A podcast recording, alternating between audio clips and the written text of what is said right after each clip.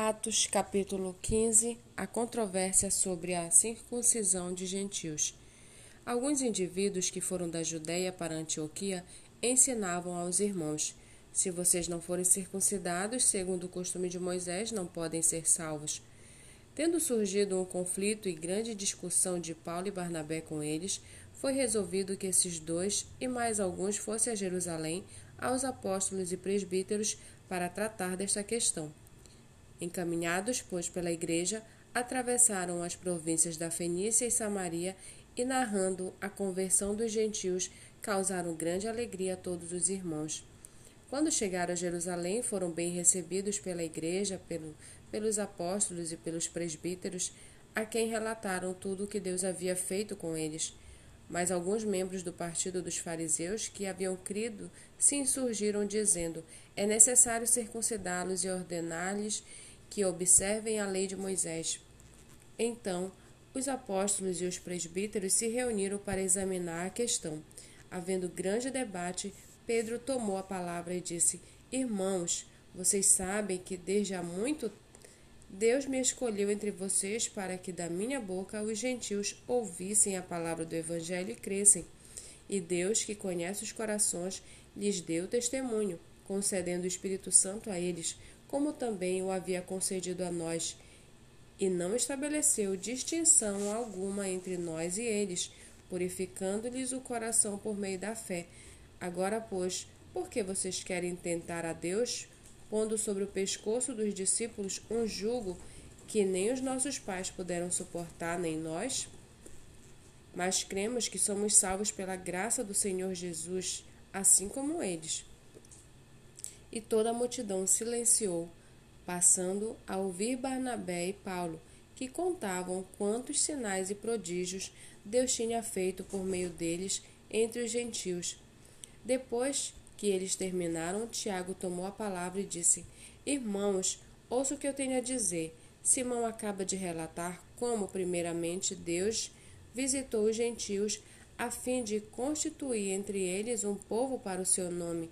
Com isso, concordam as palavras dos profetas, como está escrito: Depois disso, voltarei e reedificarei o tabernáculo caído de Davi, reedificarei as suas ruínas e o restaurarei, para que o restante da humanidade busque o Senhor, juntamente com todos os gentios sobre os quais tem sido invocado o meu nome, diz o Senhor, que faz estas coisas conhecidas desde os tempos antigos.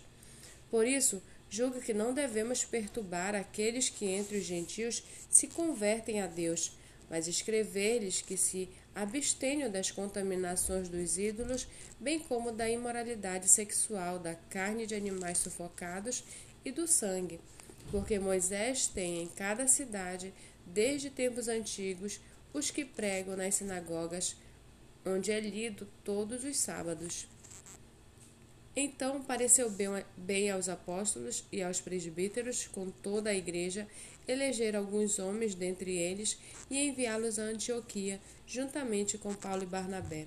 Foram feitos, foram eleitos Judas, chamado Barsabás, e Silas, que eram líderes entre os irmãos.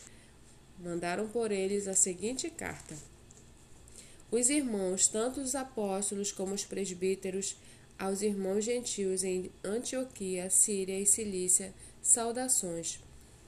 Visto sabermos que alguns que saíram de nosso meio sem nenhuma autorização perturbaram vocês com palavras, transtornando a mente de vocês, pareceu-nos bem, chegados a pleno acordo, eleger alguns homens e enviá-los a vocês com os nossos irmãos Barnabé e Paulo homens que têm arriscado a vida pelo nome de nosso Senhor Jesus Cristo. Portanto, estamos enviando Judas e Silas, os quais pessoalmente lhes dirão as mesmas coisas, pois pareceu bem ao Espírito Santo e a nós não impor a vocês maior encargo além destas coisas essenciais que vocês se abstenham das coisas sacrificadas a ídolos, bem como do sangue, da carne de animais sufocados e da imoralidade sexual se evitarem essas coisas, farão bem. Pensem, passem bem. Os que foram enviados partiram para Antioquia e, tendo reunido a comunidade, entregaram a carta, quando a leram, ficaram muito alegres pelo consolo recebido. Judas e Silas, que eram também profetas, consolaram os irmãos com muitos conselhos e os fortaleceram. Tendo-se demorado ali por algum tempo, os irmãos deixaram que voltassem em paz aos que o enviaram, mas pareceu bem a Silas permanecer ali. Paulo e Barnabé demoraram-se em Antioquia, ensinando e pregando com muitos outros a palavra do Senhor. Alguns dias depois, Paulo disse a Barnabé: Vamos voltar e visitar os irmãos em todas as cidades nas quais anunciamos a palavra do Senhor, para ver como estão. Barnabé queria levar também João, chamado Marcos, mas Paulo não achava justo levar aquele que tinha se afastado deles desde a Bonfilha, não os acompanhando no trabalho.